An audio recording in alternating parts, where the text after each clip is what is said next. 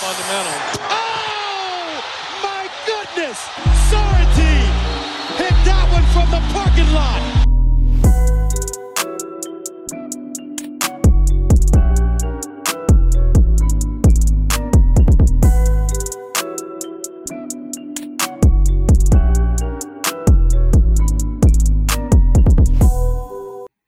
Was geht ab, Leute? Hallo und herzlich willkommen bei der nächsten Folge von Vom Parkplatz mit meiner Wenigkeit Linus am Start und wer ist noch am Start? Len Werle natürlich. Wie geht's, Len? Bonjour, ich grüße dich. Ja, ich habe es ja schon vorher angekündigt, heute musst du ein bisschen carryen. Ich habe äh, heute relativ starke Migräne. Äh, ich, ich, ich krieg's schon rum und ich habe auch Bock drauf, äh, mit dir jetzt die Folge aufzunehmen. Aber heute liegt wahrscheinlich mehr Last auf deinen Schultern, falls ich äh, meine Gedanken nicht richtig geordnet bekomme. Alles gut. So wie wir bei Jordan das Flu-Game hatten, haben wir jetzt hier die, die Ah. Migräneaufnahme des Podcasts. Aber ich will dich da auf jeden Fall möglichst entlasten. Aber ich denke, wir kommen trotzdem möglichst gut durch. Knock on Absolut. wood. Absolut. Und haben wir auch einiges zu besprechen, weil wieder was äh, los war in der NBA. Aber vorher vielleicht noch kurz, ähm, ich hau kurz raus, was wir so vorhaben in dieser Episode und dann, genau, kannst du ja noch kurz ein bisschen ausführen, was bei dir so letzte Woche ging. Also wir haben ja letzte Woche unser Eastern Conference Parkplatz-Ranking gehabt und folgerichtig kommt danach natürlich das Western Conference Parkplatz-Ranking. Wieso haben wir das umbenannt? Weil wir sozusagen so ein bisschen unsere Version eines Power Rankings draus machen wollten. Das heißt, einerseits den jetzigen Tabellenstand ein bisschen einfließen lassen und die, die Records der Teams und dann auch ein bisschen vorausschauen, wie könnte sich das in Richtung Saisonfinale entwickeln.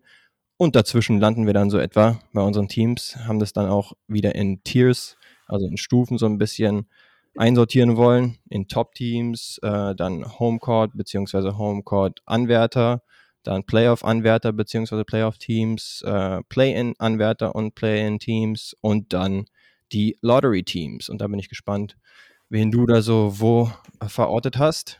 Aber ansonsten hau doch mal raus, abgesehen von dem gesundheitlichen, wie ging es dir so in der letzten Woche? Hast du zum Beispiel das WM-Finale verfolgt und wie hast du es so verfolgt? Ja, selbstverständlich. Ich meine, ich bin ja nicht krank, weißt du. Ich weiß, ich habe das schon seit Jahren immer wieder mal und morgen ist das wieder normal. Von daher kann ich habe damit gelernt, umzugehen zum größten Teil und dass es weitergeht.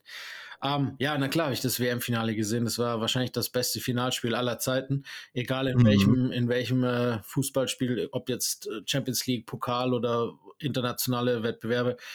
Das war schon echt große Klasse. Also ich meine, die erste Halbzeit war ein bisschen arg einseitig. Äh, Ja. Das sah ja echt so aus, als ob Argentinien äh, Frankreich kurz herspielen würde, aber ja, ab der 60. war es dann wirklich ein echt, echt geiles Fußballspiel. Die Franzosen kommen zurück, äh, ähnlich wie die Holländer gegen Argentinien, auch in kurzer Zeit, ne? Und dann ja. nochmal jeweils ein Tor in der Verlängerung. Das Elfmeterschießen ist ja sowieso irgendwie so der Höhepunkt äh, eines jeden Spiels, auch wenn, auch wenn es im Endeffekt unfair ist, wenn man einen Sieger über das Genau. Elfmeterschießen Also sucht, ist halt so, ne? Ne? Die Franzosen ja nach 2006 schon das zweite Mal in diesem Jahrtausend äh, ein WM-Finale im Elfmeterschießen verloren.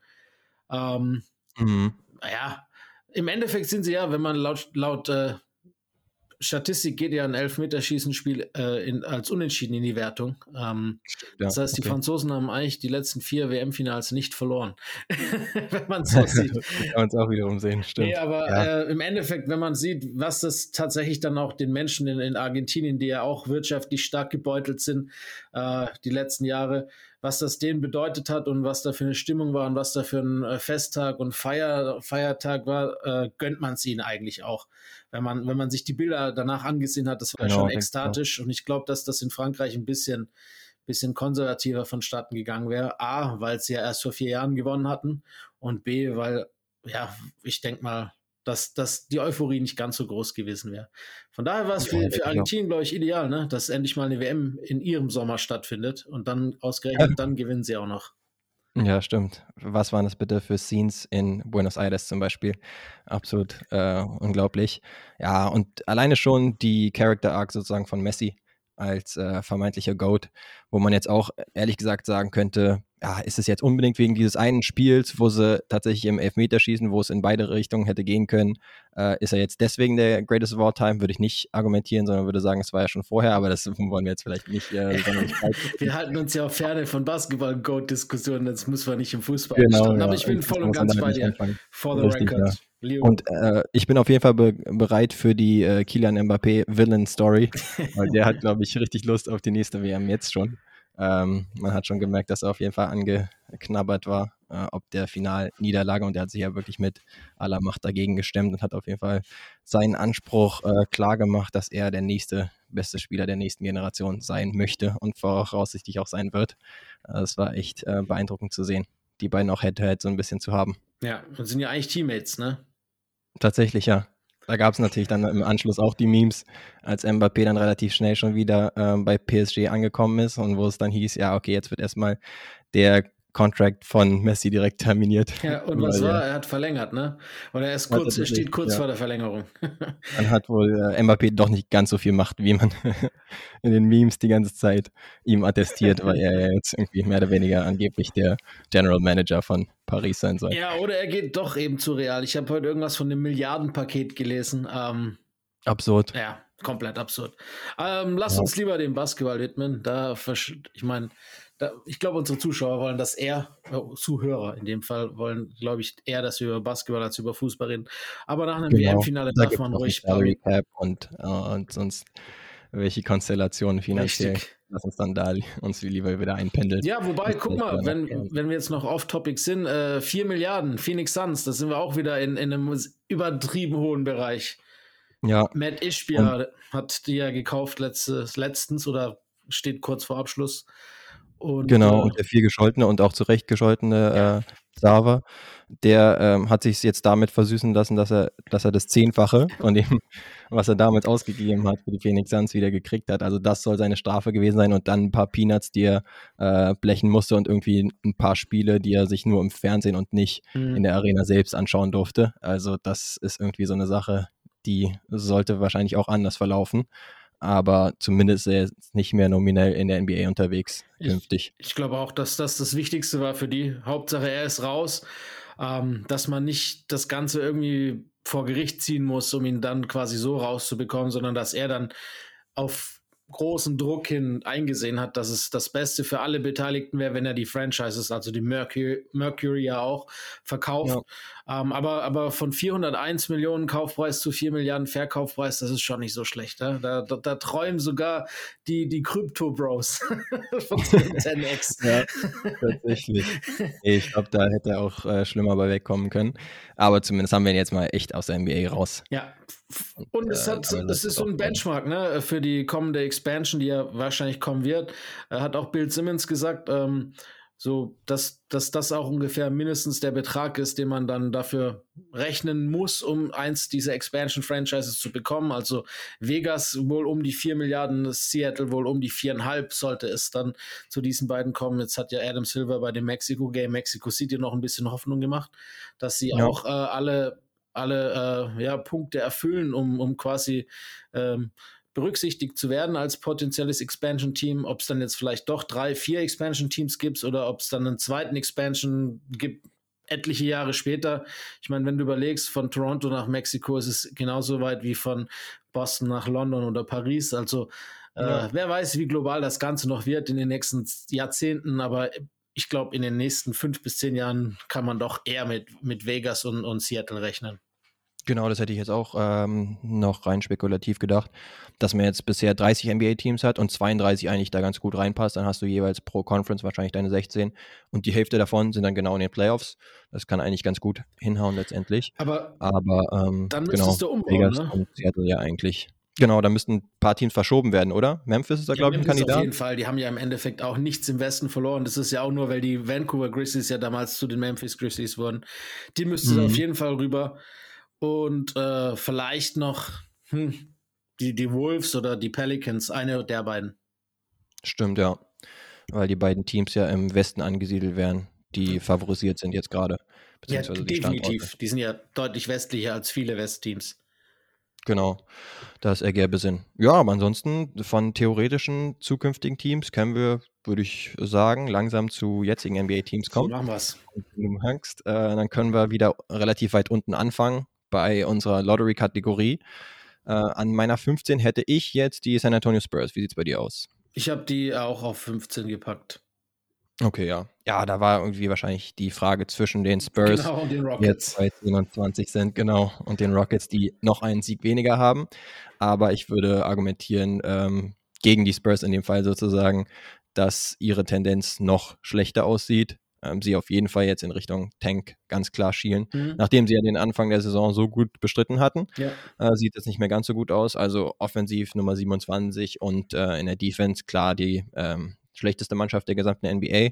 Es gibt ein paar Lichtblicke, äh, so wie man es sich erhoffen würde bei einem Team, was ja relativ jung ist und auch Greg Popovich noch als Coach hat, der natürlich auch dafür bekannt ist, äh, Talent zu entwickeln, nämlich Devin Vassell und Kelton Johnson, die jetzt bei über 20 Punkten pro Spiel sind. Gerade Devin Vassell macht auch relativ viel off the bounce, ähm, also aus dem Dribbling, nimmt er auch viele Dreier und trifft die über 40 Prozent, habe ich glaube ich letztens mal gelesen.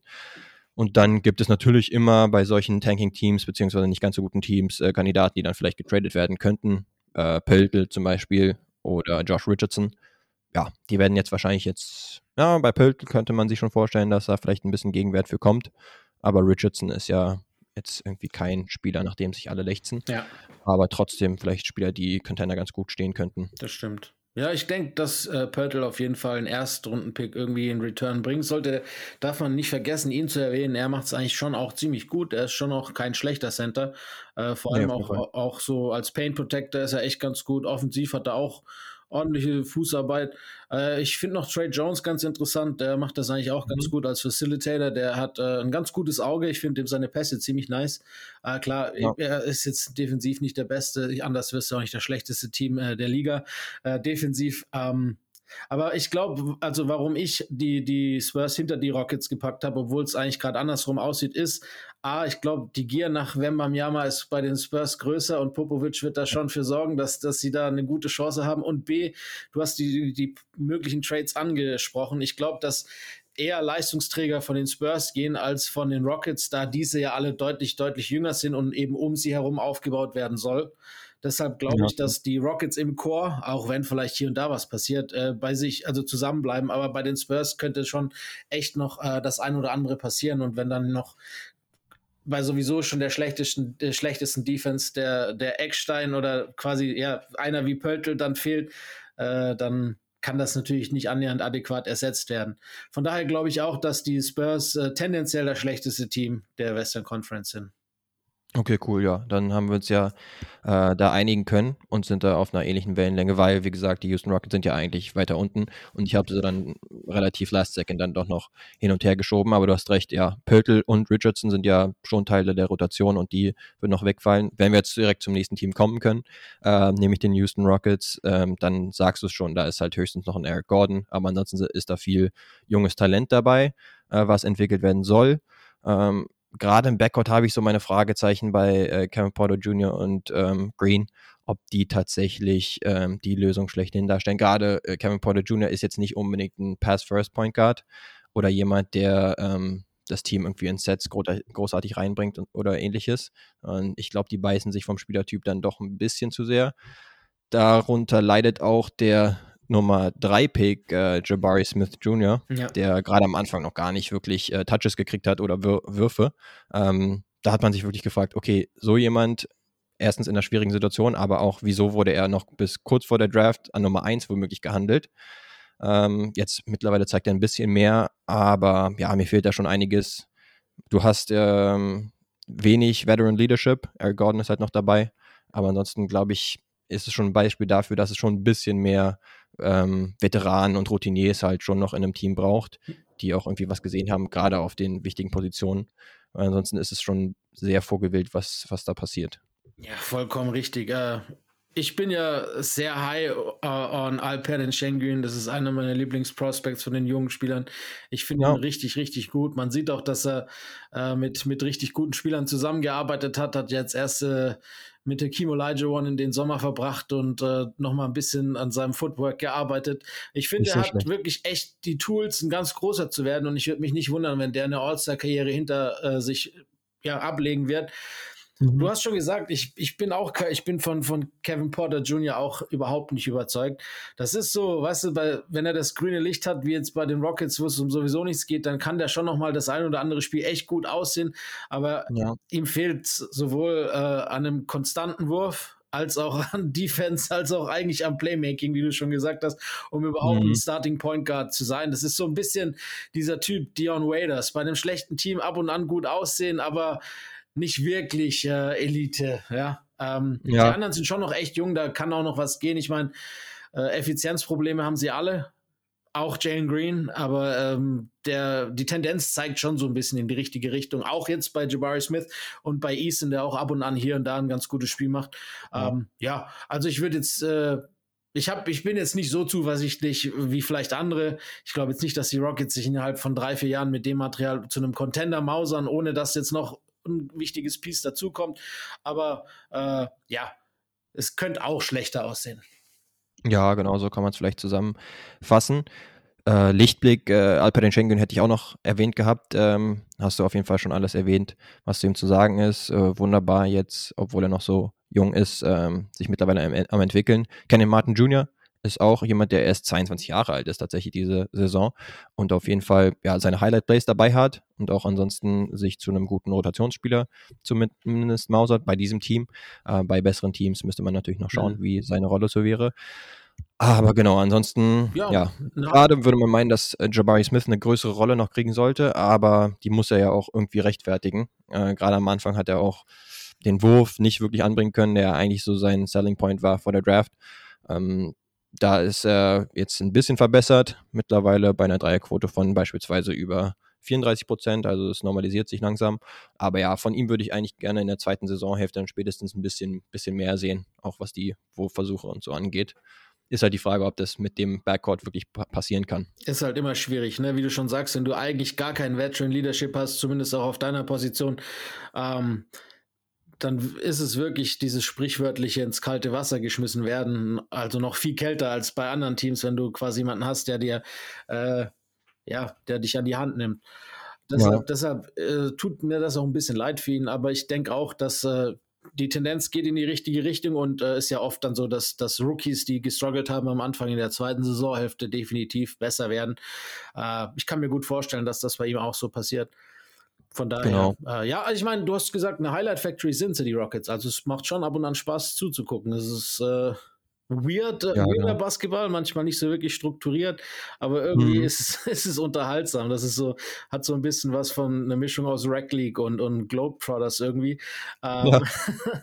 ich weiß war nicht. tatsächlich Dennis Schröder letzte Saison auch minimal lost. Also ja. er hat ja versucht, so nach dem äh, Celtic-Stint so ein bisschen seinen Wert wieder aufzupolieren, aber die Bedingungen waren da auch nicht perfekt. Ich meine, äh, hätte man jetzt von ihm erwarten können, dass er jetzt da der äh, Veteran Point Guard ist, so wie es Chris Paul bei OKC in seiner Zeit, als er bei ihm gespielt hat, war, weiß ich jetzt nicht. Gerade bei so einem vorgewählten Team, was jetzt wirklich gar keinen ähm, Anschluss auf die Playoff-Plätze oder so hatte, ja. konnte man es, glaube ich, nicht von ihm erwarten. Und wir dürfen auch nicht vergessen, ja. dass jetzt, äh, wenn wir jetzt mit, mit Chris Paul oder, oder egal wie wir jetzt drüber reden, dass, dass äh, Schröder jetzt auch nicht der allerbeste Creator ist. Nee, genau. Insofern, ja, ansonsten würde ich vielleicht noch kurz zu Jabari sagen, äh, kannst du es dir irgendwie erklären, dass er überhaupt äh, bis kurz vor der Draft noch an Nummer 1 äh, gehandelt wurde, weil jetzt gerade ist es natürlich überhaupt kein Vergleich, was sozusagen die Production angeht oder auch überhaupt äh, das Spiel zwischen Paulo Bancaro zum Beispiel jetzt und, und ihm.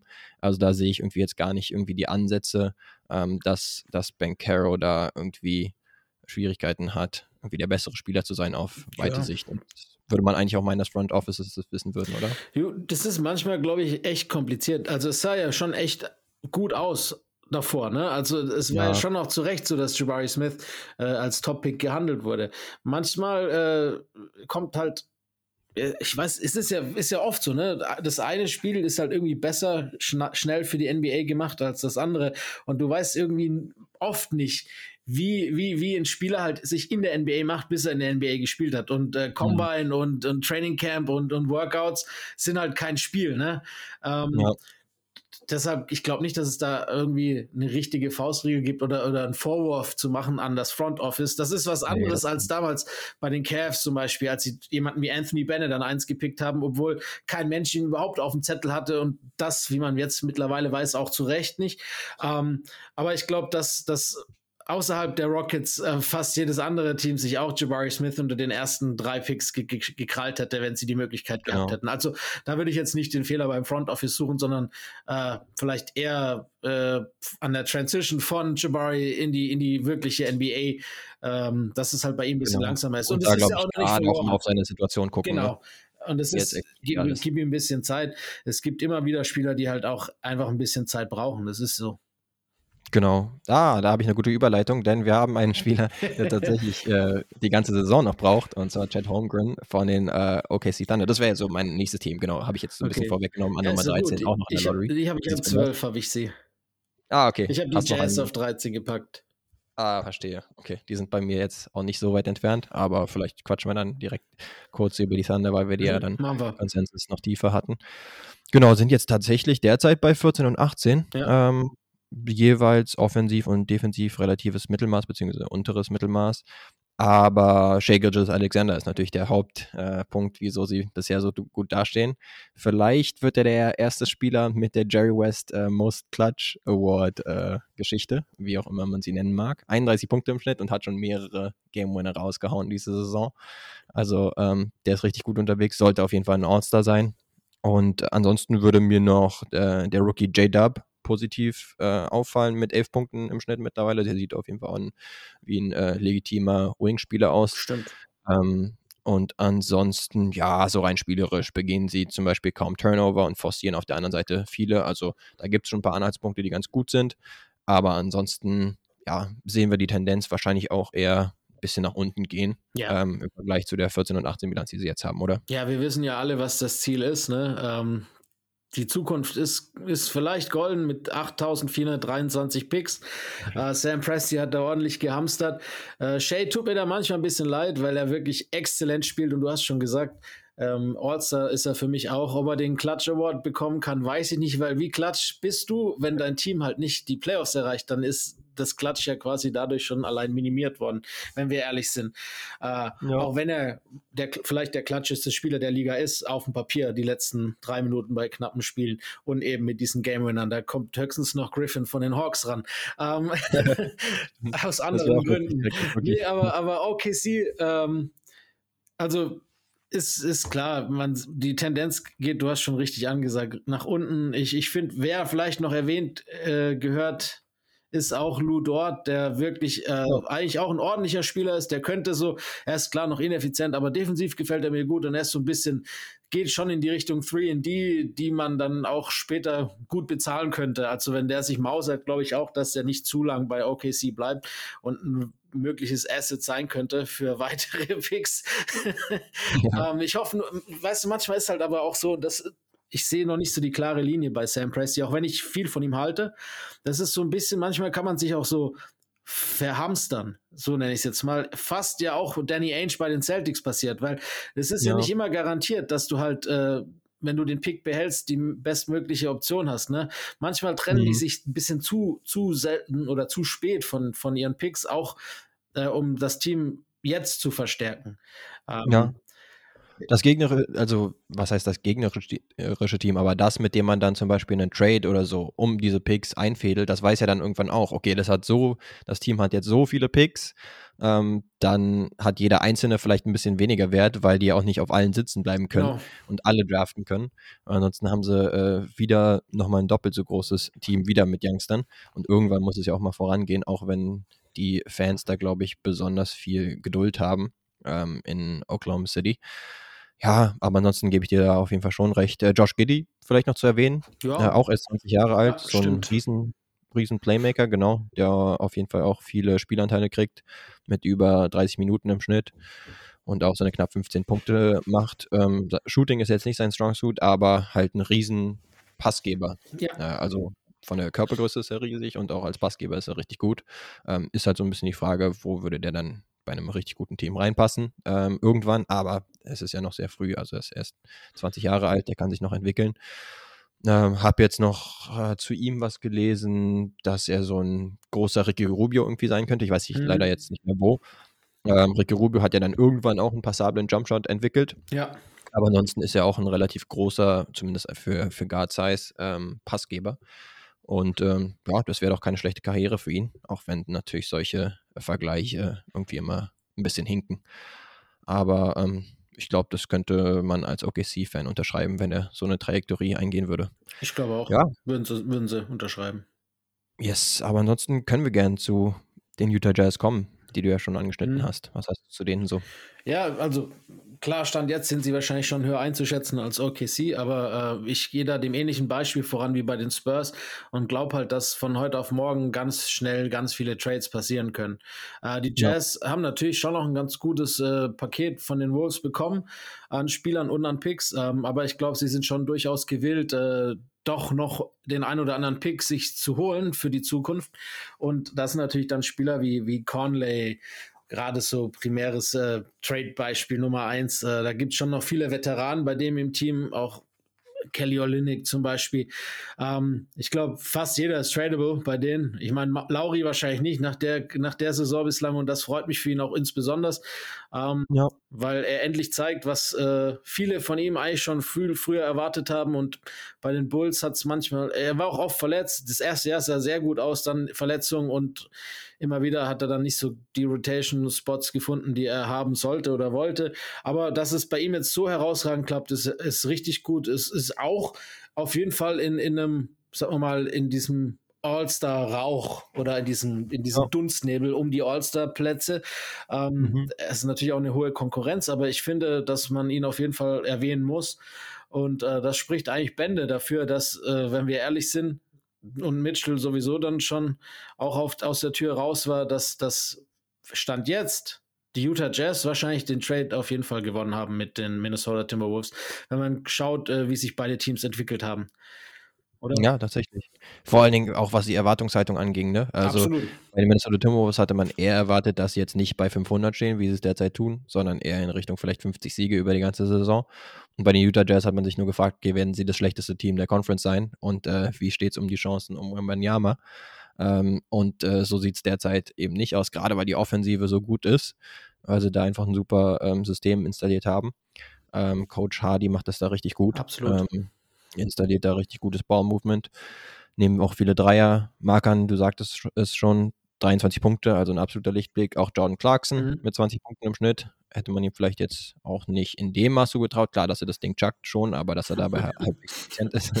ähm, und, und auch mal den Ball passt, äh, theoretisch. Also sich da auch mal ähm, äh, für herablässt, sage ich jetzt mal.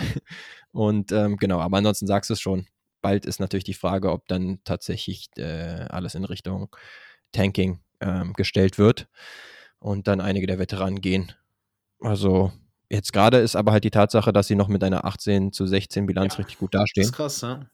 Genau, deswegen haben sie da ein bisschen ähm, was gut zu machen, wenn es noch in Richtung Lottery Outs äh, gehen soll. Und ähm, hauen ja immer mal wieder einen Überraschungssieg auch in der jüngeren Vergangenheit raus. Deswegen habe ich sie auch noch vor einem Team, was ich auch noch im, äh, in der Lottery drin habe. Und zwar, ich weiß nicht, ob du sie da auch, drin hast, das wird wahrscheinlich schon ein Hot Take sein, denn ich habe die Lakers auf der 12 noch in der Lottery. Ich habe die Lakers auf die 11 gepackt und ich habe lange überlegt, ob ich den Strich drüber oder drunter setzen soll zwischen Play-In und Lottery. Ah, okay. Und äh, ich bin mir bis jetzt nicht sicher. Also, wenn du mit Lottery gehst, lass doch einfach mit Lottery gehen. Äh, es kommt einfach darauf an, wie lange AD fehlt. Und manche sagen, die Fußverletzung hört sich viel schlimmer an. Und es wird mehr, er wird länger fehlen als ursprünglich gedacht. Manche sagen das Gegenteil. Ich weiß es nicht. Die Lakers haben ja auch so ein bisschen Geheimniskrämerei darum. Sie haben noch kein wirkliches äh, Injury, keinen richtigen Injury Report rausgehauen. Das heißt nur mindestens einen Monat, aber sie haben weder gesagt, was es ist, noch äh, Mhm. wie es behandelt wird. Ähm, also damit steigt und, und, und, und hängt natürlich, äh, fällt, so rum, fällt natürlich äh, ihre, ihre Chance auf die Play-Ins oder auf die Playoffs gar. Aber Stand jetzt würde ich sie auch eher in der Lottery sehen. Vor allem auch nach den letzten Spielen ohne AD, die man ja schon auch zum Teil sehr deutlich verloren hat. Ja, genau. Also man muss halt auch schauen. Da, darauf habe ich jetzt auch ein Stück weit ge geschaut, weil klar, die Tendenz geht äh, runter bei den Utah Jazz, bei den Lakers. Mh, hm, hätte ich jetzt eigentlich gesagt, sie geht nach oben mit Anthony Davis, aber jetzt, da er weg ist, vielleicht auch eher gleichbleibend. Lakers halt mit einer 13 zu 18 Bilanz, das heißt zum Beispiel fünf Siege weniger als Utah in dem ja. Fall noch. Das habe ich dann so ein bisschen eingepriesen. Und ja, das Team hat immer noch kaum bis gar kein Shooting. Äh, immerhin gehen sie oft an die Linie, was auf jeden Fall für sie spricht. Aber ansonsten gibt es nicht so viele Lichtblicke. LeBron, rein statistisch gesehen, mit 27 Punkten, die man eigentlich bei ihm immer reinschreiben kann, äh, recht gut. Aber ja, selbst wenn jetzt eine leicht positive Tendenz da ist in den letzten Spielen, immer noch effizienztechnisch jetzt nicht so überragend unterwegs. Es gibt auch tatsächlich ein paar äh, Lichtblicke, auch von den Top 2 abgesehen, in zum Beispiel Lonnie Walker, der es ganz gut macht als drittbester Scorer müsste es eigentlich sein, genau, mit 15,5 Punkten. Und auch Austin Reeves, ja. der jetzt immer mehr gefeatured wird in der Rotation und eigentlich nicht mehr weg, wegzudenken ist. Ja. Äh, einer der wenigen Plus-Spieler, sage ich jetzt mal. Ja, und dann hast du halt das Guard-Mob, sage ich jetzt mal, mit Russell Westbrook, Dennis Schröder und Pat Bev, die beide oder alle drei so ihre Höhen und Tiefen haben gerade ähm, Dennis Schröder zuletzt mit einem 30-Piece. Ja, der war konstant. Die letzten drei, vier Spiele war er eigentlich ganz gut. Also seit AD eigentlich fehlt, äh, ist er ja auch ein bisschen in die, in die Starting Five gerutscht, also konstanter. Ja. Und macht es an sich ganz gut, aber wie du gesagt hast, auch einfach zu unkonstant. Ja, genau. Das sieht halt beim gesamten Guard-Mob so ein bisschen so aus. Gerade Pat Bev ist jetzt noch ziemlich am ja, er macht sich eigentlich lächerlich, ja, indem er immer wieder Paul, ne? Too Small 20 oder 30 hinten wie gegen Chris Paul oder gestern Nacht genau. wieder. Das verstehe ich einfach nicht. Der Typ, aber ich habe auch von vielerorts gelesen, ne, dass er als erster Trade-Kandidat gilt, auch um vielleicht ein bisschen Shooting zu bekommen oder eben ja. falls man, falls man äh, eventuell auch einen Shooter bekommt auf einem auf dem Free Agent Markt oder so, dass er dann vielleicht sogar Wave-Kandidat ist. Mhm. Ich meine, er galt ja wirklich als ganz gute Akquisition in der Sommerpause, weil er ja gerade, man, man hat einfach die äh, Bilder noch im Blick, wo er dann genau noch das, äh, die Playoffs erreicht hat. Also komplett äh, getragen hat er jetzt die Wolves da auch nicht in dem Szenario, aber zumindest war er ein Spieler, wo man dachte, okay, gerade für ein gutes Team, da bringt er nochmal was anderes rein mit seiner Intensität und so weiter. Aber jetzt ist es halt kein gutes Team derzeit und ähm, er struggelt wirklich ganz mächtig aus dem Feld beispielsweise. Ähm, ja, also muss man sagen, Guardplay noch nicht ganz so positiv, auch wenn Dennis Schröder immer besser reinkommt, was wir ihm natürlich auch äh, ein Stück weit wünschen.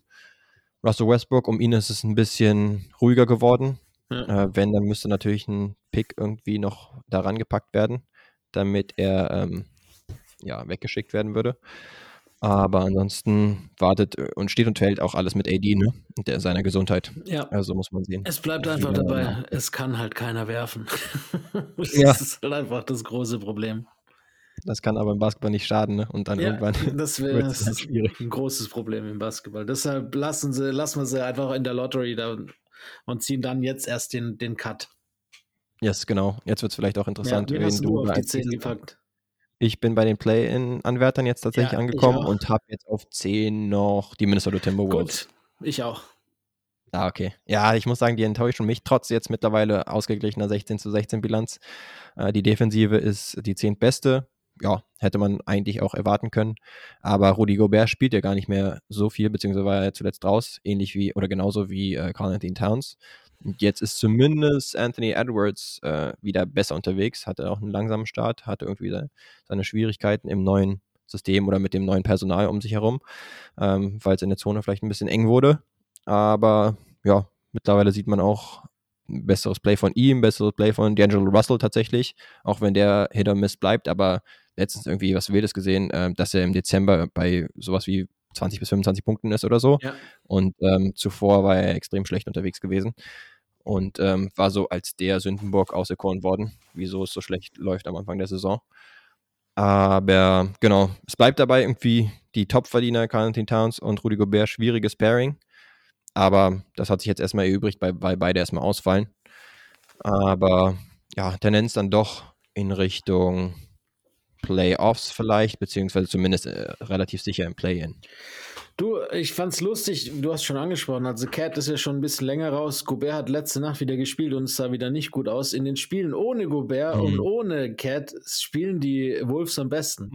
ähm, also Anthony Edward ist, ist, ist dann der klare Chef auf dem Platz, macht das auch echt gut. Äh, Dilo macht's nicht so schlecht in letzter Zeit. Auch Spieler wie, warte, jetzt muss ich mal überlegen, Jaden McDaniels, ich, ich verwechsel den Jalen. Ach, der halt von Minnesota, nicht der von Charlotte. Ja. weißt du es? Ah. Es ist tatsächlich Jaden. Jaden mit D, alles klar. Also Jaden McDaniels äh, spielt eigentlich auch echt eine ordentliche Saison. Ähm, es ist, ist auch defensiv ab und an ganz gut ähm, und hat eine coole Rolle gefunden in dem Team, aber er ist auch deutlich besser ohne Gobert und, und, und, und Cat auf dem Platz. Also mhm. es ist irgendwie bizarr, dass äh, wenn man, ich meine, für mich ist klar, der Mann der Zukunft ist auf jeden Fall Anthony Edwards und ich habe es ja schon vorher gesagt und schon seit langer Zeit gesagt, ich glaube, über kurz oder lang müssen einfach sich die Wolves von Carl Anthony Towns trennen. Ähm, die Symbiose wird nicht mehr funktionieren. Ich glaube auch, was man so hört äh, und zwischen den Zeilen liest, dass die beiden sich auch nicht wirklich richtig gut verstehen und das allerbeste Verhältnis zueinander haben, also Cat und, und Ant. Ähm, mhm. Ja, ich bin echt gespannt. Es ist für mich die größte Wundertüte, weil du, wie du sagst, eigentlich äh, vom Spielermaterial auf dem Papier müssten sie viel, viel weiter oben stehen. Es hat halt noch nicht geklickt. Äh, ich weiß nicht, ob es klickt, ähm, aber mir fällt es auch schwer, sie über die, die Play-ins einzuordnen. Also, da sind einfach ja. auch andere Teams, die halt noch dort stehen, zu gut. Ja, und das ist eigentlich irgendwie schon enttäuschend. Ne? Also man dachte halt, okay, das könnte auch defensiv ziemlich gut funktionieren. Ich hatte tatsächlich, äh, da fühle ich mich halt ein bisschen bestätigt, äh, dass ich schon irgendwie meine Bedenken hatte vor der Saison, weil, weil Towns ja schon jetzt kein reiner Pick-and-Pop-Big ist, sondern auch wirklich was in Korb näher anstellen will und irgendwie kleinere äh, Verteidiger punishen will und solche Sachen. Und dann wird es halt schon arg eng, wenn dann noch äh, Rudi Gobert im Dunkerspot rumlungert, äh, offensiv. Aber defensiv dachte man, dass es ganz gut äh, äh, passen kann, dass äh, Rudi Gobert dann immer absinkt und dann Carl Anthony Towns so ein bisschen die Jannis-Rolle spielen kann, auch wenn nicht so gut, aber zumindest dann so ähm, von der Weak Side ein paar Blocks holt und solche Geschichten. Aber ja, das hat sich alles irgendwie noch nicht so sonderlich bestätigt. Und äh, die D'Angelo Russell, ich habe nochmal kurz nachgeschaut, steigert sich zumindest von Monat zu Monat, ist jetzt bei 22 Punkten im Schnitt, aber man weiß trotzdem nicht, ob er jetzt die Lösung schlechthin ist. Also ich war auf jeden Fall auch schon mal higher, was, was ihn angeht.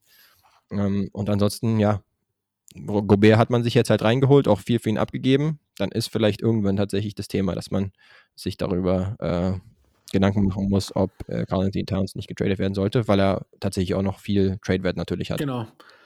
Ja, also ich bin auch da voll und ganz dafür. Und ich glaube auch, dass, dass, ich, wie gesagt, die Rolle, ich finde auch eher, dass so, so eine Art Pick-and-Pop-Spieler wäre auch viel besser aufgehalten. Er, er, selber bezeichnet sich auch als der beste Big Man-Shooter of all time. Ne? Warum will er dann immer in der Paint rumstolpern?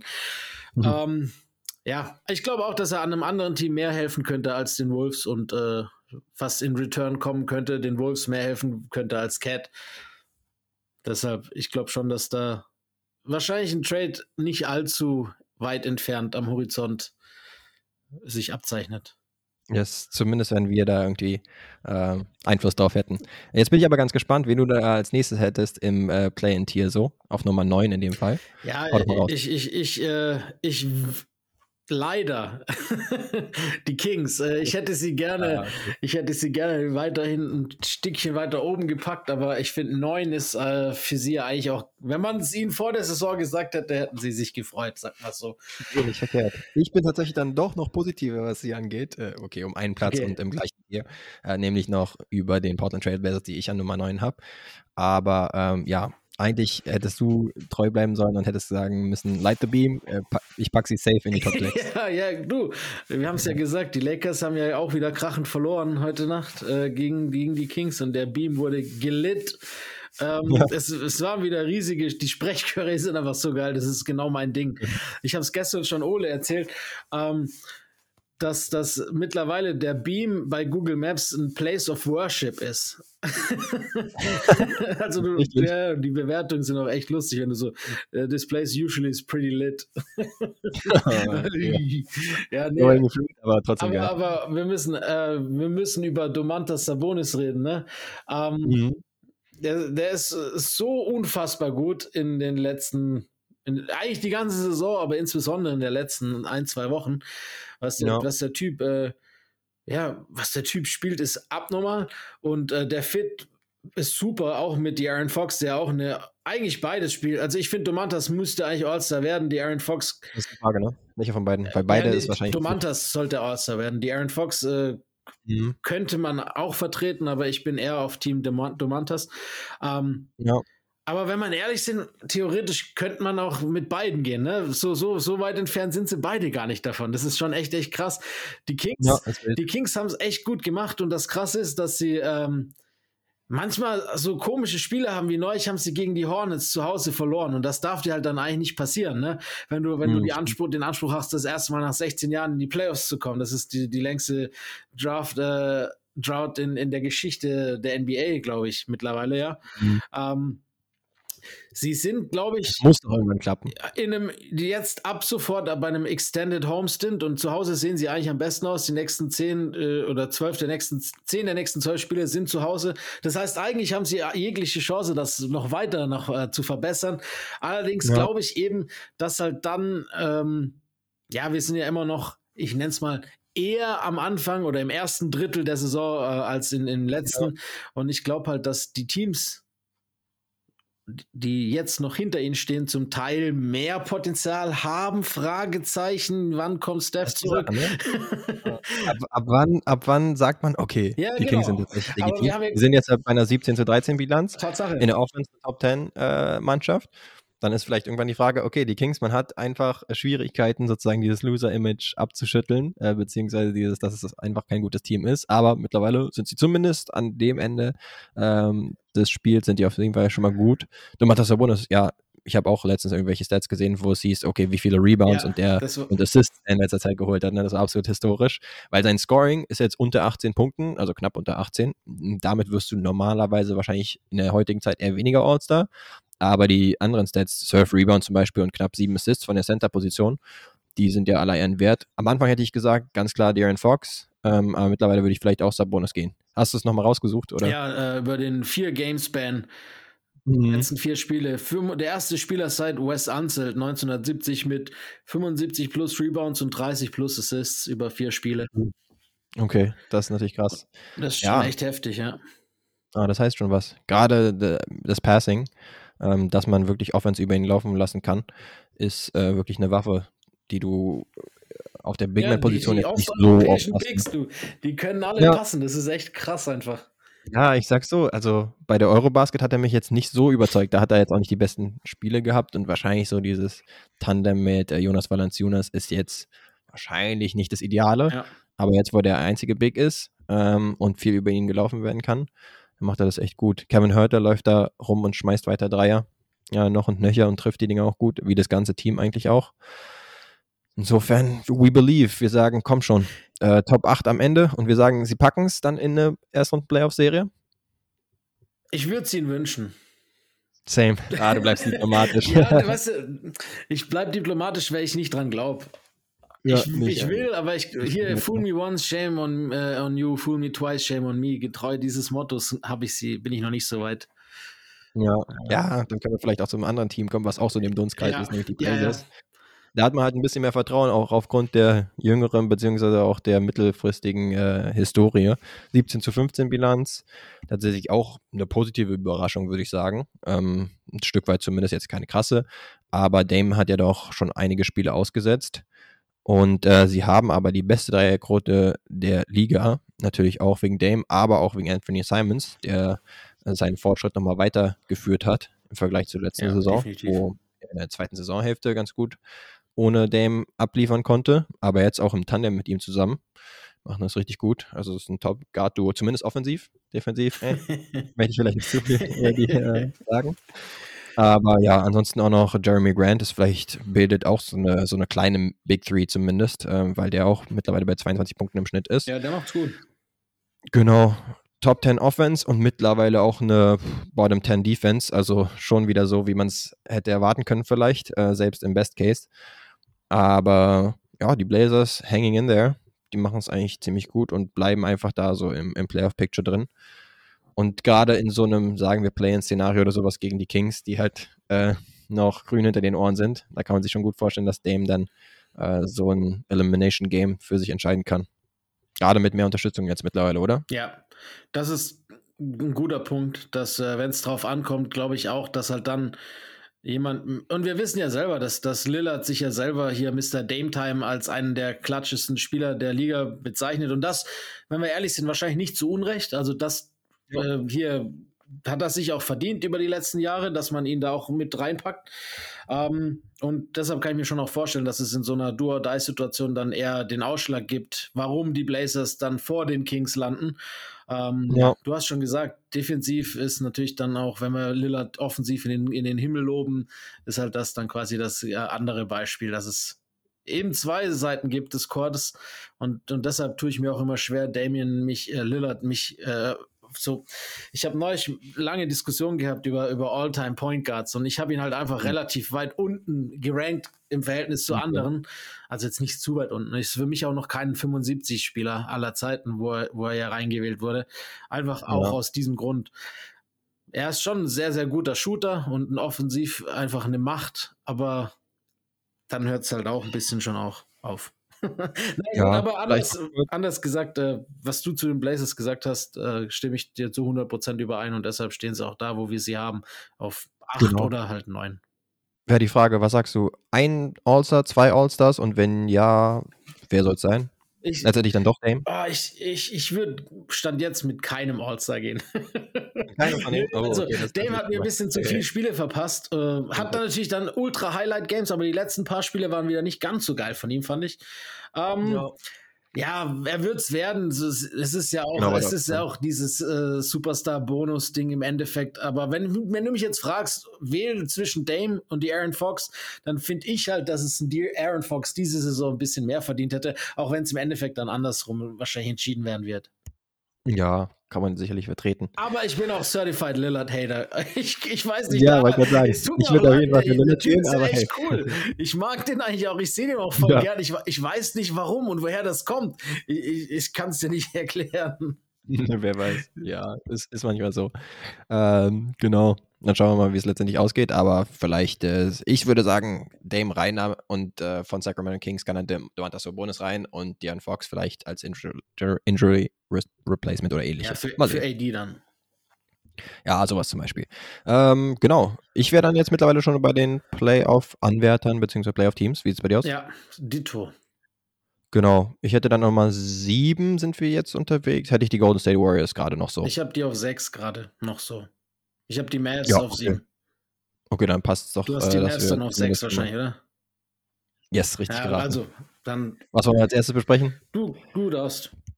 Zum Beispiel die Golden State Warriors, würde ich sagen. Sind ja halt jetzt bei einer 15 zu 18 Bilanz. Heftig. Ähm, echt nicht sonderlich berühmt und Steph Curry fällt jetzt auch bis auf weiteres wegen der Schulter aus. Wir haben es ja eigentlich schon die ganze Saison, die Starting Five ist top, der Rest ist schlecht, beziehungsweise in den Minuten auch ohne Steph sind sie extrem schlecht. Ähm, ja, sonst vom Spielstil her weiß man ja, dass sie viele Dreier äh, nehmen und treffen. Und äh, es bleibt auch dabei, dass sie relativ viele Ballverluste begehen. Das muss man irgendwie mit einberechnen bei ihrem Spielstil.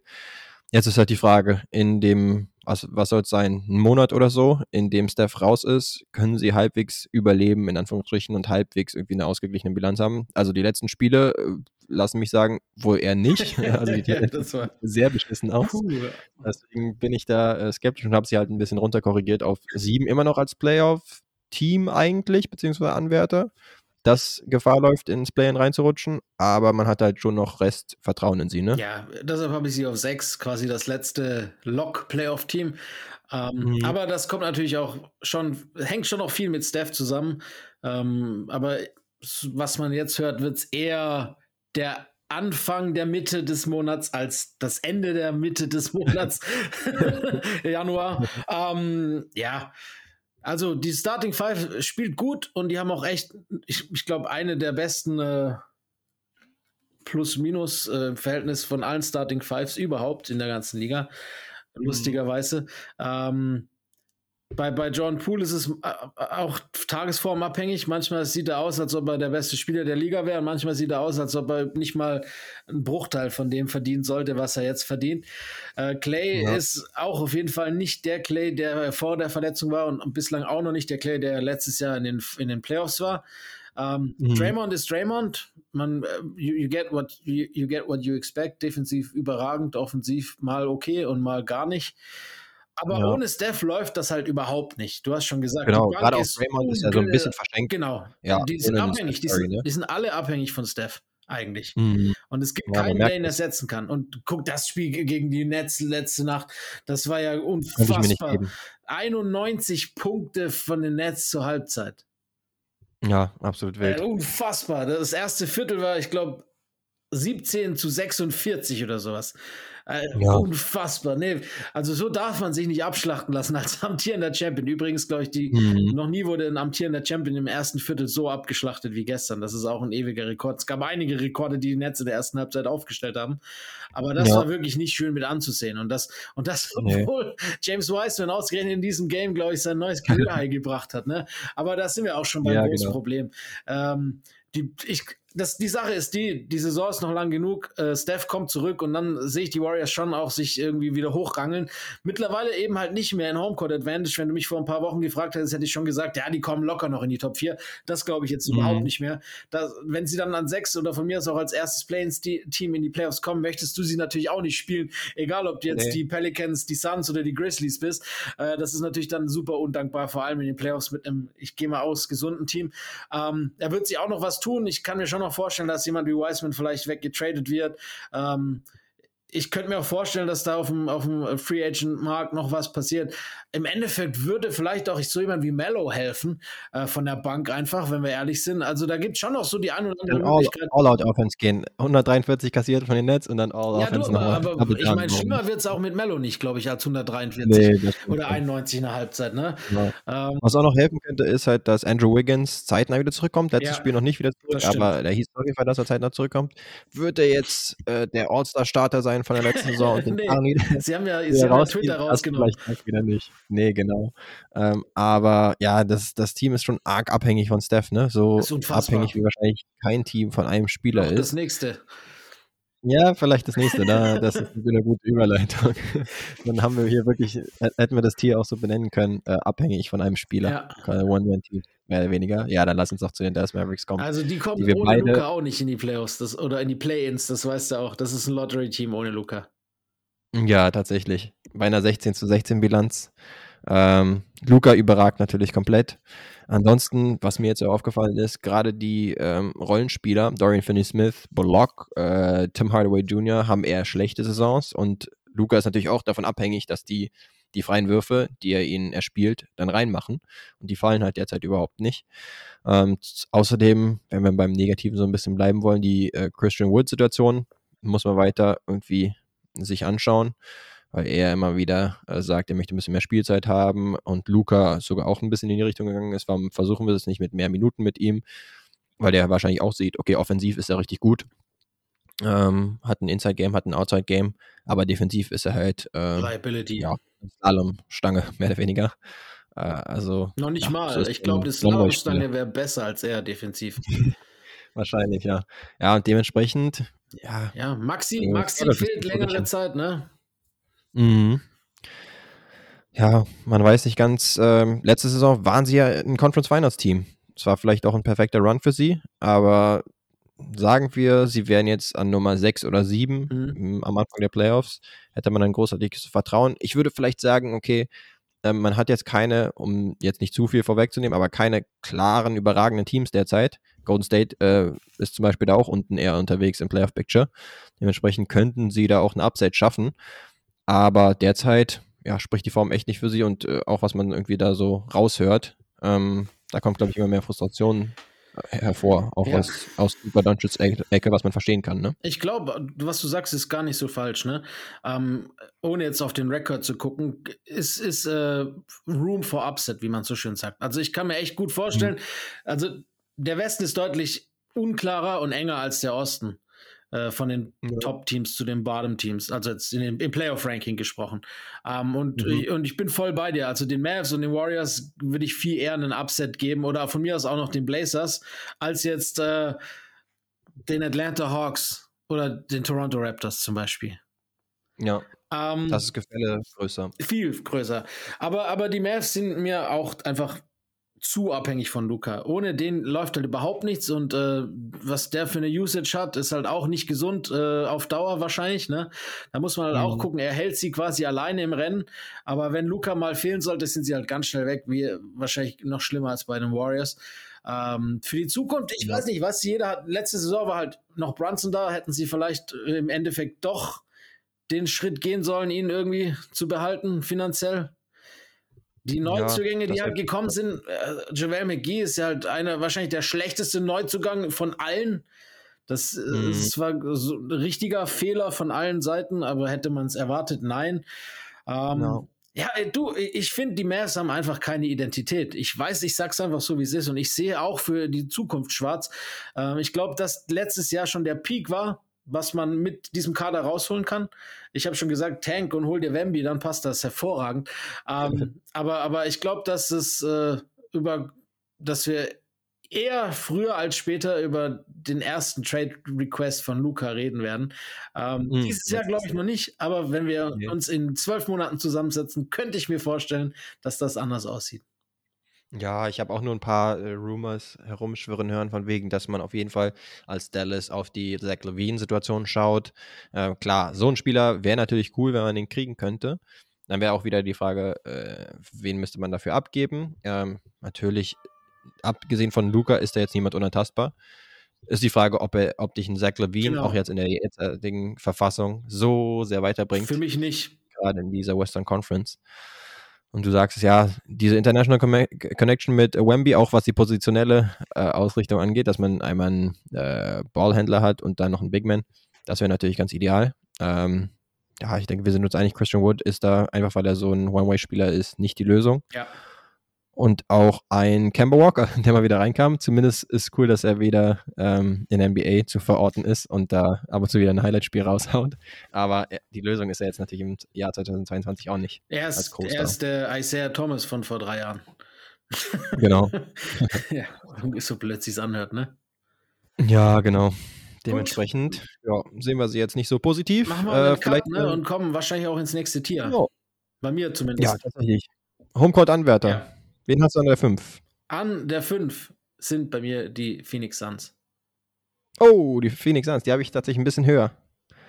Die habe ich unter den Top-Teams. Dann lass uns. Ja, weil ich habe an Nummer 5 die LA Clippers tatsächlich. Die, Wo hast die du die ich an 3.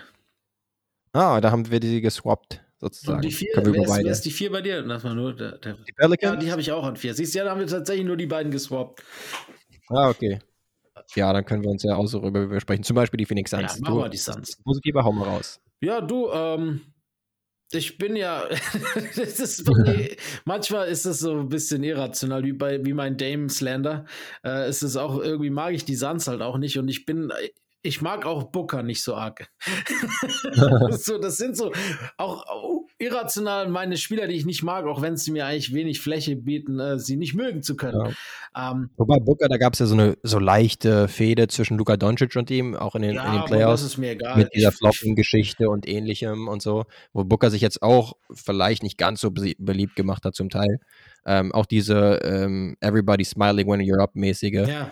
Ähm, da ist ähm, Booker vielleicht auch ein Kandidat für. Aber ja, du hast schon recht, ist wahrscheinlich nicht ganz rational. Nee, also die Suns sind für mich auf jeden Fall, also die ersten fünf sind für mich näher beieinander als der Rest momentan. Deshalb äh, ist es da ziemlich knapp.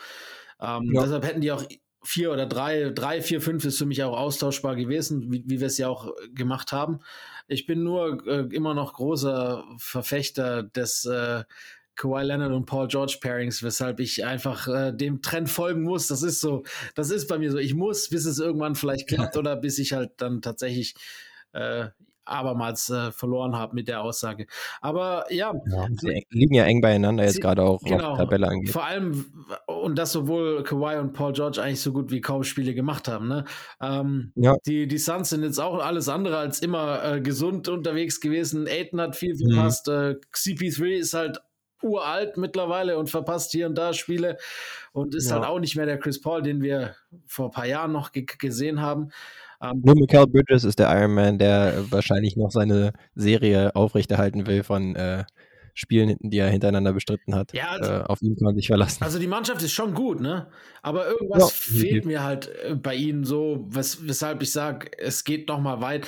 Es ist vielleicht so gerade der Aspekt, dass ich nicht mehr glaube, dass Chris Paul noch mal so viel im Tank hat, um halt einen Extended Playoff Run äh, eine Mannschaft auch führen zu können. Und die Mannschaft ist schon noch mhm. abhängig von Chris Paul, gerade dann in den Playoffs, weil halt kein anderer dieses Playmaking übernehmen kann. Das, das, das ist halt der Aspekt, dem ich Booker, auch wenn er besser geworden ist diese Saison, aber das ist mhm. immer noch so einen seiner größten Schwachpunkte, finde ich. Ähm, und sie haben keinen Secondary, keinen richtigen Secondary Playmaker. Ist mir egal, ja, ob du dann so, so Cameron Payne oder, oder von mir ist auch, wenn dann Cam Johnson wieder fit ist, so richtig, äh, das sind keine Playmaker, weißt du? Ja. Und ja, ich würde tatsächlich jetzt, wenn ich für sie argumentieren soll, vielleicht möchte, dann würde ich sagen, Devin Booker hat auf jeden Fall nochmal einen Schritt gemacht äh, im Vergleich zur vergangenen ja, Saison. Bei zum Beispiel 28 Punkten im Schnitt. Äh, seine Assists waren ja auch, äh, zeitweise hat er so ein bisschen diese Harden-Rolle gemacht, dieser ähm, eigentlich Off-Guard, der jetzt auch manchmal den Point Guard macht. Ähm, also das kann er theoretisch, wahrscheinlich jetzt nicht auf äh, Point Guard-Niveau, nicht nur wahrscheinlich, sondern kann er safe nicht. Aber ähm, hat auf jeden Fall einen Schritt gemacht und würde ich jetzt auch unter den joa, Top 5 bis 7 MVP-Kandidaten äh, so zählen. Aber ja, 19 zu 13 ist jetzt auch im Vergleich zur letzten Saison, was die äh, Siege und Niederlagen angeht, nicht so überragend. Auch weil natürlich einige Leute gefehlt haben. Chris Paul, du sagst es schon, nur so ein bisschen über die Hälfte der Spiele gemacht. Und selbst dann wirft er kaum mehr. Mhm.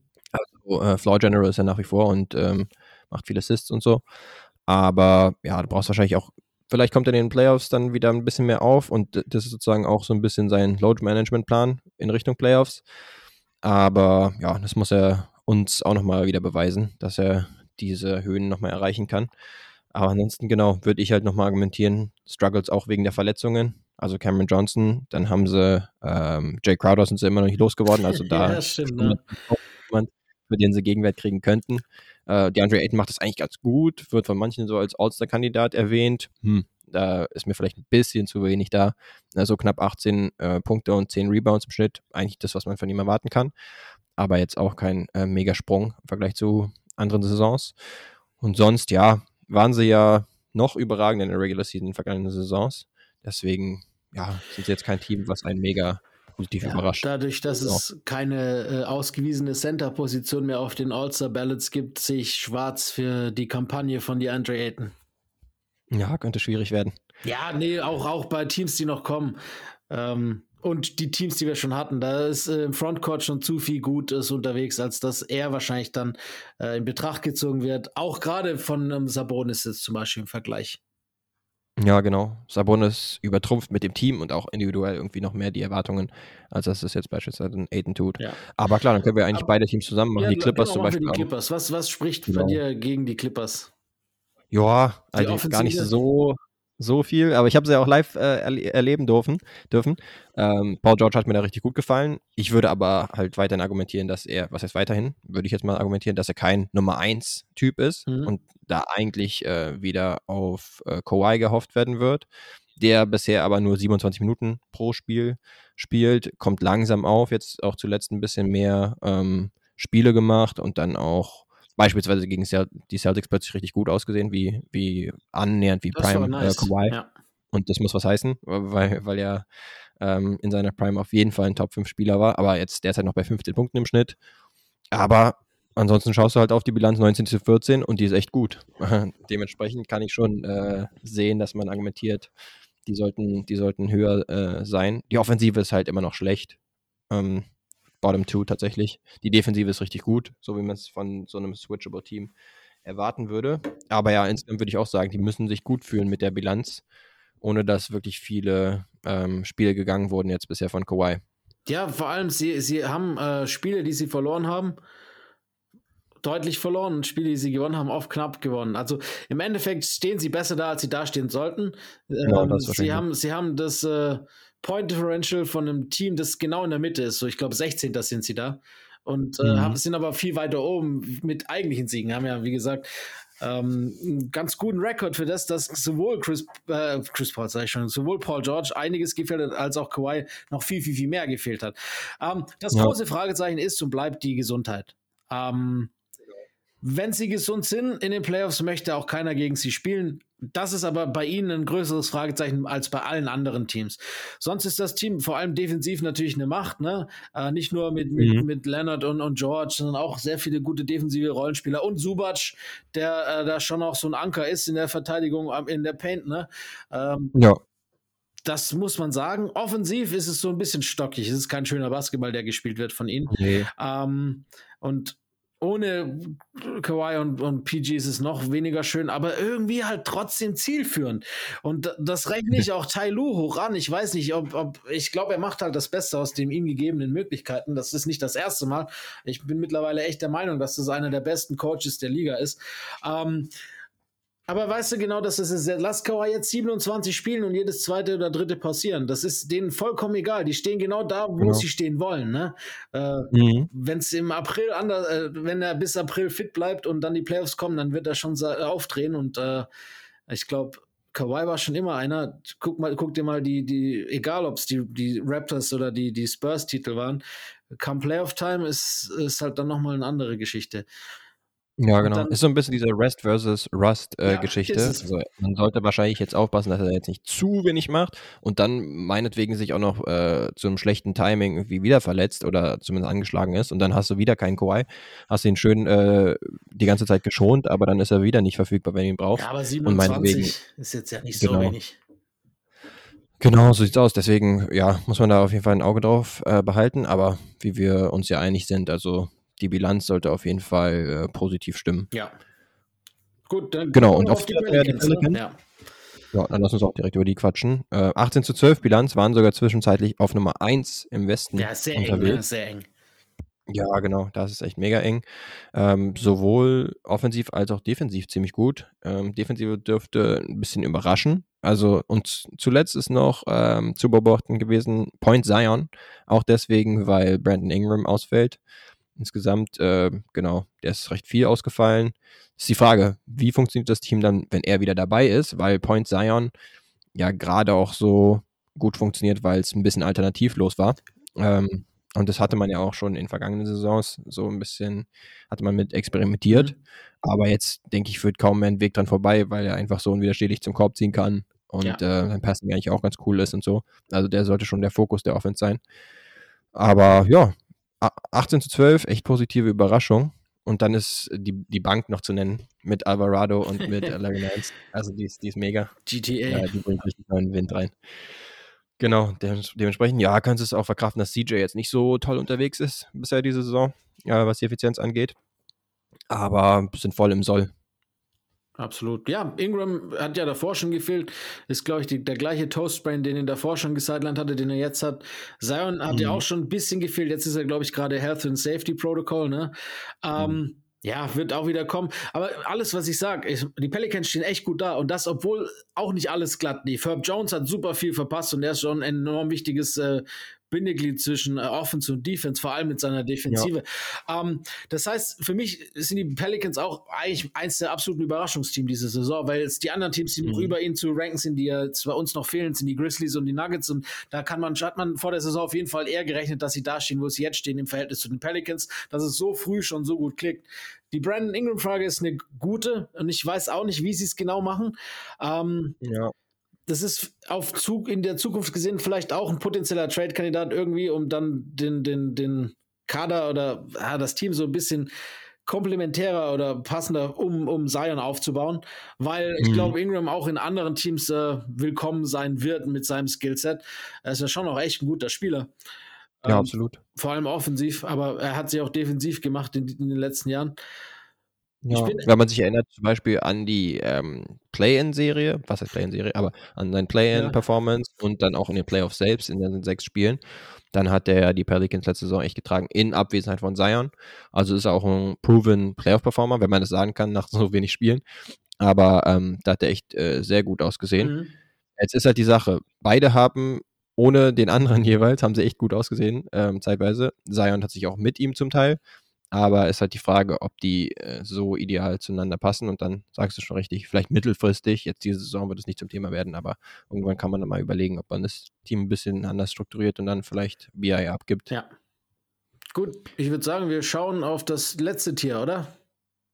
Yes, beziehungsweise ich habe ja in den Top-Teams habe ich drei Teams gehabt, inklusive auch Ah, die Phoenix okay, Suns. ja, bei mir sind es die zwei, die übrig bleiben. Genau. Und dann Nummer zwei haben wir welches Team? Ich habe die Denver Nuggets. Ah, ich habe geswip swapped. Ich hab, äh, Nuggets echt? Ja, krass. Das ist für mich ein bisschen klarer sogar gewesen. Ja. Alles cool, aber ja, ja, ich meine, was willst du sagen? Nikola Jokic ist wieder. Ich habe es gesagt, er ist eigentlich stand jetzt genau wieder der MVP. Es ist geisteskrank, was der Typ Mhm. auflegt, was der Typ macht, ist es ist nicht mehr normal, wirklich. Ja, Ich- vor allen Dingen, wenn man halt jetzt davon ausgeht, dass Denver an Nummer 1 bleibt zum Beispiel, dann würde es auf jeden Fall arg für ihn sprechen. Ne? Und auch in den letzten Spielen, also hat er Highlights en masse, was passt, Das besser angeht, das. Ich meine, Wirklich Ding- Dinger, die du sonst nie siehst. Ne? schüttelst du mit dem So Kopf. durch Der Typ, die Beine Passes und so weiter. Echt absolut wild. Ist, der Typ ist einfach Wahnsinn. Also wirklich, da fallen dann irgendwann noch, fällt es schwer, noch weitere Superlative zu finden. Ich glaube, in den letzten, Ja. äh, in seinen letzten fünf Spielen hat er, ich glaube, 30,4 Punkte bei 60 Prozent aus dem Feld, 15,4 Rebounds und 10,6 Assists. Das ist halt, weißt du, ähm, Videogame das, das Numbers. sind Videogame-Numbers und äh, das, klar, defensiv braucht man nicht drüber reden. Es ist nicht sein Forte, wie man so schön sagt, aber ähm, man Aber darf- das Team hat sich jetzt auch angepasst. Genau, Diese genau. haben gesagt, All Offense scheinbar. man darf echt nicht vergessen, Offense und Bottom 5 Defense. Äh, in der Regular Season ist es wahrscheinlich noch eher ein Ja. Erfolgsrezept als in den Playoffs Ja. und das ist vielleicht kritisch. Aber wir sind ja jetzt auch eher ähm, hier ausgerichtet auf die Regular Season und da läuft es echt mega gut. Aber das sie. war auch der Hauptgrund, warum ich sie auf zwei habe und nicht auf eins. Ähm, genau dieser Aspekt, dass eben halt äh, die, die, keine Defense, also ein bisschen Defense sollte schon da sein, um irgendwie in den Playoffs weit zu kommen. Gar keine ist halt echt schwierig. Aber Mhm. äh, ich kann nur den Hut vor Jokic ziehen, weil wenn man überlegt, äh, Jamal Murray ist noch lange nicht der Alte und Michael Porter Jr. fehlt schon wieder die halb, halbe Saison mit, seine, mit seiner Verletzung und ist auch jetzt noch nicht wieder Ja. zurück. Ähm, also er trägt das Team ähm, und macht ja, also also ich, ich muss wirklich mal, irgendwann müssen wir nur eine Nikola Jokic-Episode machen, weil der Typ hat das verdient. ja. Ich, ist, ist der beste Big Man-Passer der Geschichte der, der NBA. Da brauchen wir, glaube ich, Ja. gar nicht drüber anfangen zu diskutieren. Er, er creept auch immer wieder, also immer weiter hoch. Ist jetzt bei, ich habe mir auch nur aufgeschrieben, lächerliche Effizienz, irgendwie so knapp 70% True Ja. Shooting zum Beispiel, was absolut absurd ist. Und dann ist er mittlerweile auch bei 25 Punkten, 11 Rebounds und 9 Assists für einen Center wohlgemerkt. so einem Slow Also Start, macht's ne? Genau, ja. Die äh, Nuggets nehmen zum Beispiel jetzt nicht so viele Dreier, aber haben die zweitbeste Quote auch, weil Jokic auch immer wieder die Leute findet. Ansonsten hast du auch ein paar gute Neuzugänge in KCP und Bruce Brown zum Beispiel, die wunderbar Ja, Bruce Brown. Super. Genau, gerade Bruce Brown, ne, aus dem Short Roll, hat er auch Super. bei den Nets schon immer gut gemacht. Und dann war es ja irgendwie auch verständlich bzw. logisch und folgerichtig, dass er jetzt auch mit Jokic gut funktionieren würde. Aber ähm, das funktioniert halt echt ideal. Jamal, wie du schon sagst, noch nicht äh, top und MPJ auch weiterhin verletzungsanfällig. Und trotzdem stehen sie halt so gut da.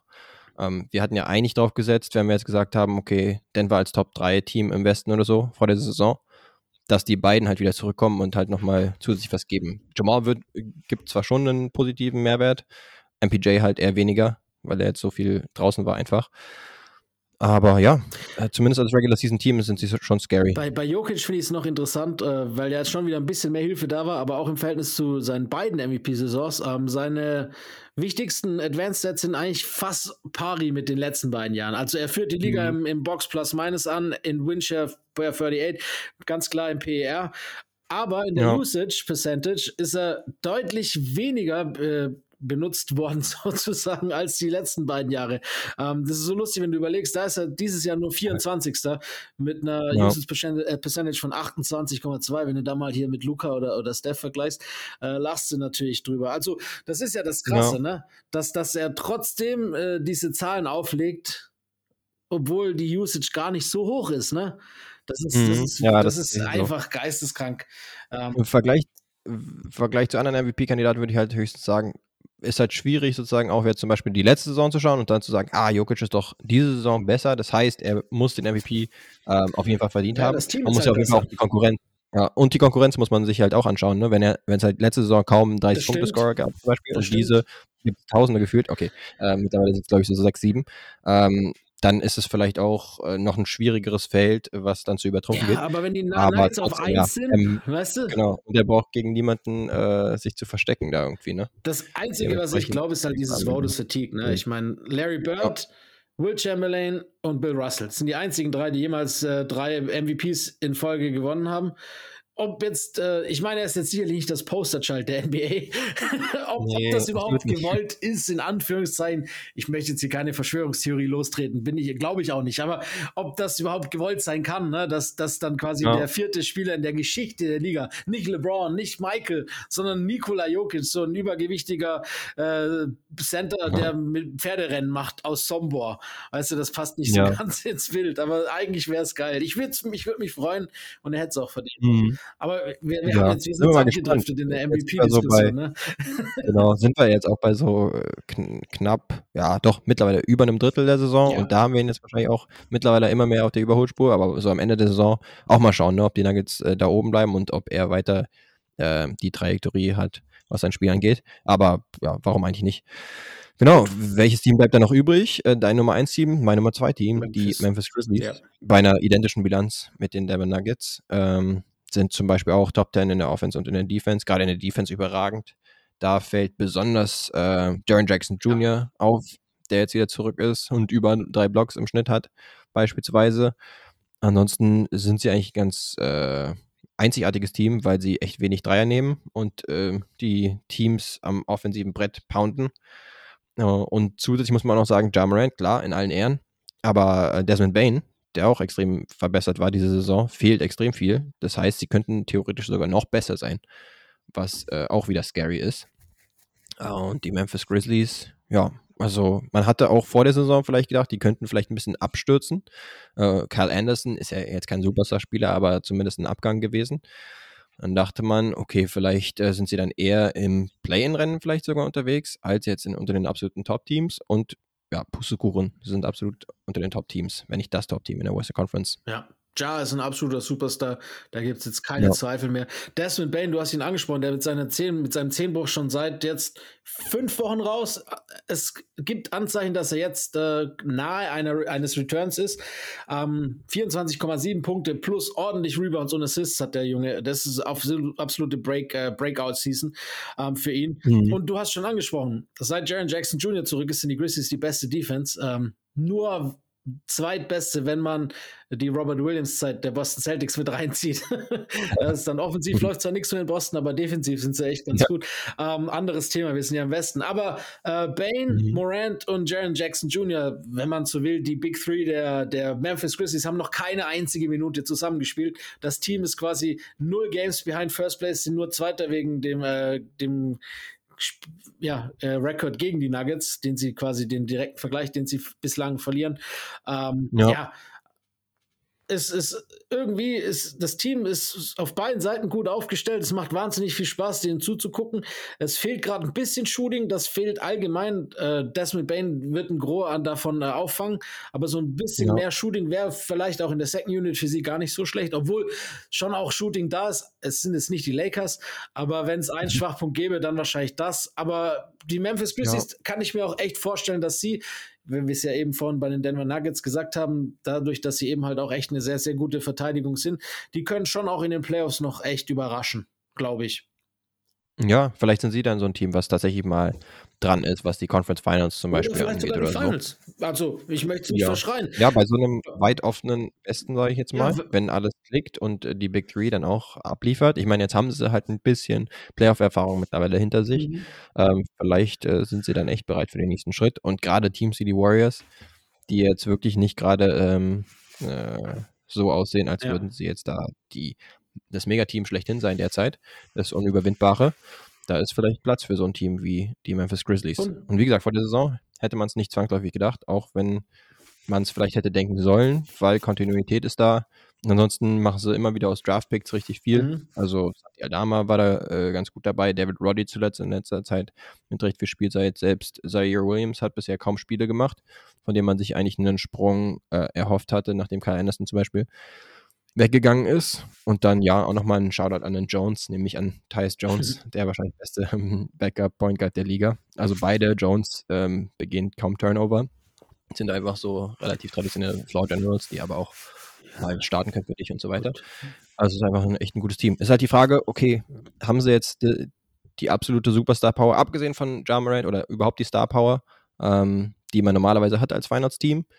Desmond Bain könnte eigentlich in diese ja. Rolle schlüpfen als Pro-Star sozusagen, ne? Und dann hast du Jaron Jackson Jr., der offensiv vielleicht ein bisschen hinter Miss ist, aber defensiv eine Bank. ich glaube, dass Bain diese Rolle ausfüllen kann. Mhm. Bin ich mir fast sicher. Der ist schon auf dem Weg dahin gewesen und er wird auch weiter sich verbessern.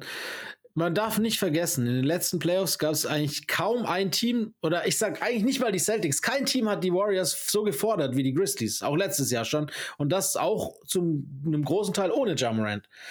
Ähm, ja. Also, dass sie, dass sie da ihr, ihren Stempel abdrücken können, haben sie schon gezeigt. Und jetzt sind sie, wenn sie gesund dann dort ankommen, möchte ich es nicht verschreien. Also, ähm, das ist schon echt gut. Du hast gesagt, äh, ja, ich, ich möchte, eigentlich braucht man gar nicht drüber, da noch viel mehr hinzuzufügen. Äh, sie sind einfach ja. ein überragendes Team und äh, es macht Spaß. Und ich glaube, wenn man Memphis-Fan ist, dann äh, kann man sich äh, frohen Mutes in die nächste Saisonhälfte stürzen. Absolut, yes. Und damit haben wir sie auch alle. Alle Western Conference Teams. Absolut. Abgefrühstückt waren uns eigentlich relativ einig, aber auch nicht zu einig. Ja, äh, aber mehr als im Osten, glaube ich. Ja, finde ich doch auch eine gute Sache. Ansonsten, ähm, was äh, steht als nächstes an? Natürlich wieder Fantasy, ja. die Auflösung der letzten Woche. Du, äh, herzlichen Glückwunsch an dich. Die letzte Woche ging an Team Lino mit 214,65 zu 200,7. Ähm, Let's go. Ja, Nehme ich gerne. Domantas Sabonis, wir haben ihn heute schon über den grünen Klee hinaus gelobt und äh, müssen das wieder ja. tun. War für dich, oder nicht nur für dich, war der Top-Performer der letzten Woche und hat dein Team getragen, nennen wir es mal so. Ähm, Drew hat ja dann doch noch gespielt und nach äh, anfänglich heftigen Output von ah. Tyler Hero habe ich dann den Drew genommen. äh, sah dann sogar punktetechnisch besser aus als Hero, also hast du äh, die richtige Entscheidung getroffen. Äh, aber ich muss dazu sagen, hätten wir Hero für Drew genommen, egal, du hättest beide Male gewonnen. Also die Woche geht absolut zurecht an dich. Ah, das geht runter wie Öl. Das freut mich doch. Gerade weil ich davor einige äh, habe einstecken müssen, eine, einige Erz. Aber cool. Ja, ja, dann bin ich ja der erste Pickende diesmal, ja, oder? Genau, dann stellen wir wieder auf Null, weil es ist wieder Woche 1 sozusagen im Draft. Und äh, demnach darfst du zuerst picken. Ja, dann gib mir noch mal den hochgelobten Nikola Jokic Ach, Mano. ja, ja, gut, dann äh, bleibe ich big und gehe mit seinem Widersacher um den MVP Award aus dem letzten Jahr und vielleicht auch so aus diesem Joel Embiid. Uh, mit Joel Embiid. Ah, auch nicht schlecht. Ja, okay, wenn du ihn mir übrig lässt, dann würde ich in dem Fall mit äh, Janis Antetokounmpo gehen, ja. Fellow International. Ich äh, gehe kleiner und hole mir Fellow International Luka Doncic rein. Auch kein schlechter Pick, sagen wir es so. ähm, die Boston Celtics sind derzeit nicht so gut drauf, aber Jason Tatum hat selbst in der Niederlage wieder 40 Punkte gemacht, deswegen gib ihn mir. Ja, ja, jetzt ist ja klar, wen ich nehme, Kevin Durant. Mm, stimmt. Okay. Ja, die, die gehen natürlich. Äh, ja, äh, ich meine, da machst du bei allen keinen Fehler, glaube ich, wenn wir jetzt bislang gewählt haben. Nee, genau. Ähm, als nächstes wäre jetzt die Überlegung. Ach, gib mir mal Ah, Jamarant, komm. Ja, ja, ja. Why not? Ich nehme äh, SGA. Alles klar. Das heißt, jeder noch einen, oder was? Ja. Okay, ähm, das muss jetzt natürlich überlegt werden. Pascal Siakam, komm. Ich uh, ihn, der hat gut vorgelegt. Also zum Glück hat das Game von letzter Nacht noch nicht in diese Woche gezählt. ja, ich hoffe mal, dass er weiter so reinhaut. Ah, komm, ich, ich, ah, ach komm, ich nehme ihn LeBron. Komm, was soll's? Packe ich ihn noch oh, dazu. Ja, der wird nicht ich packe ihn dazu. Gute Sache. Ja, jetzt haben wir auch äh, die bekanntesten zehn Spieler, die mir runtergerattert, mehr oder weniger. Ja.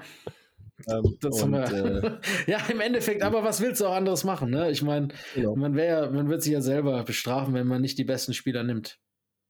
Nee, genau, und das ist auch trotzdem cool. Ja, einen Programmpunkt haben wir aber noch offen, ne? So sieht's aus. Und diesmal bist du wieder dran, dass ja, du raten musst. Ich, ich hoffe, wer bin ich? Und ich hoffe, dass wir weiterhin ungeschlagen als Tandem bleiben. Yes, würde ich tatsächlich äh, von ausgehen. Und würde auch direkt mit dem ersten Fact reinstarten. Und zwar, bist du bereit? Ja. Äh, als erstes, ich war 17 Jahre in der NBA, fast alle Jahre in diesem Jahrtausend. Okay. 17 Jahre, fast alle in diesem Jahrtausend. Also sprich wahrscheinlich 98, 99 Draft, sowas in der Richtung. Ähm, Könnte sein. 17 Jahre. Okay. Als nächstes bin ich ein Big Man und war zweimal All-Star. Puh. Zweifacher Big Man All-Star. Ja, ich, ich will nicht zu viel Zeit verschwenden und ich könnte vielleicht überlegen. Mach weiter. Nehmen noch einen dritten. Am bekanntesten für meine Zeit gewesen bei den LA Clippers. Das könnte jetzt schon ein Giveaway sein. LA Clippers, 17 Jahre. Ach. Hast, hast, du, hast, du, hast du den guten deutschen Nationalspieler Chris Kamen ausgepackt oder was? Ah, guter, guter Pick, aber Ah, nein. okay, hätte ich auch sein können fast, ne? Ja, auch da war nur einmal All-Star Chris Kamen, kann auch sein. Warte, lass mich kurz überlegen. sein, dass das einmal war. Aber Ähm, stimmt, auch am bekanntesten für die Clippers-Zeit. Ja, komm, gib mir noch, Soll ich noch einen raushauen? ja. Ich glaube, ich weiß, worauf es hinausläuft, aber gib mir noch einen. Ja. Mittlerweile bin ich Gen General Manager für ein Team in der Eastern Conference. Hä? Das ist, jetzt bin ich auf dem falschen Pferde dann. Warte mal. Also ich hau nochmal raus. 17 Jahre in der NBA, fast alle in diesem Jahrtausend. Big Man, zweimal All-Star. Am bekanntesten für die Zeit bei den Clippers. Und bin mittlerweile General Manager von einem Team im Osten. Von, bei den Philadelphia 76ers. Zum Beispiel. Zum Beispiel, Mir ich darf sein keine Name gerade nicht machen. ähm, Sonst kann ich nochmal, ich habe ja noch nee, einen. nee, aber ich weiß das, ja. Ich, Du weißt es per se, ne? ach Mann, ich verwechsel die beiden immer. Marcus, Mar Marcus halt Camby. Ja, close enough. Auf jeden Das Fall. immer, ja, ich verwechsel immer Marcus Camby mit ihm. ah, okay, verstehe. Ja, waren Da gib mir den fünften. Ich, ich, ich 2000er muss den Namen. Ich, oh, manchmal hast du so Namenhänger. Sag den letzten Tipp noch ganz kurz bitte. Italien sind EB, I. also EB auf Deutsch. Ja, weißt du. Ah Mann, das ist, das ärgert mich. Es ist genau dieser Name. Ich wusste. Irgendwann kommt der. Ah, ist Zusatzpick noch Nee, nee, ähm, Nummer 1 nix, ich Pick aus nix- Duke Ich will gewesen. nichts wissen. Also das wäre eigentlich meine Was gewesen. meinst du? Der letzte. Nummer 1 Pick aus Duke gewesen.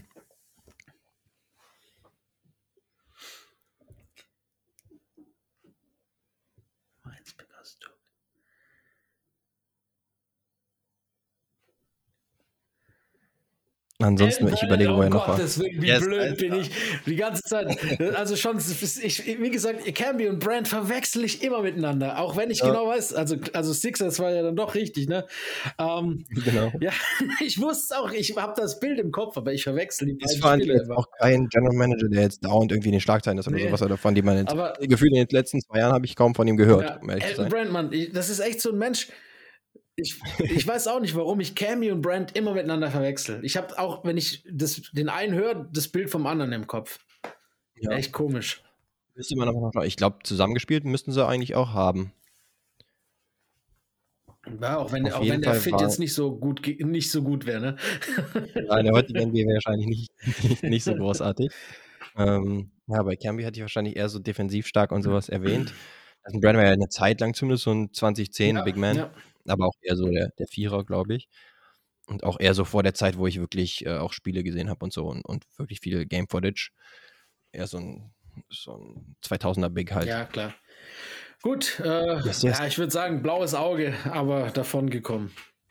Yes, Elton Brand. Hast ihn dann auch noch, auch noch gehabt, ist doch geil. Ja, sehr gut. Ähm, bisschen länger als Ja, sonst unterwegs gewesen. Ist die, Weihnachts die Weihnachtsfolge. Genau. Ähm, ansonsten haben wir doch auch auf jeden Fall Bock auf die Weihnachtsspiele, auch wenn es da ein paar Ausfälle gibt in Anthony Davis und Steph Curry. Aber auch wieder gute Matchups. Das erste Spiel zum Beispiel direkt mit den Knicks gegen die Sixers, die beide gut drauf sind. Da kann man auch schon mal einschalten, wenn es irgendwie die Familienaktivitäten erlauben. Ja, und äh, wenn es so läuft wie die letzten paar Wochen, dann könnte es auch eine extreme Verprügelung der Warriors geben von den eben angesprochenen Memphis Grizzlies. Dann vielleicht wieder mit Desmond Bain. Uh, stimmt tatsächlich. Also einschalten, denke ich, sollte sich schon Ja, lohnen. und Auch über die Weihnachtstage. euch allen ein frohes Fest, dir natürlich auch, Lino. Äh, besinnliche Tage Ja. und bisschen Entspannung auch. Genau. Kann ich auch nur an dich und an alle, die hier zuhören, weiterleiten und äh, vielleicht noch kurz da lassen, dass ihr uns gerne bewerten könnt, positiv äh, bei Apple Podcasts und bei Spotify. Aber ansonsten, wie gesagt, auch nochmal schöne äh, Weihnachts- und Neujahrswünsche, beziehungsweise dazwischen hören wir uns nochmal. Und damit sind wir erstmal raus. Ciao. Fundamental. Oh, my goodness! Sorrentine hit that one from the parking lot.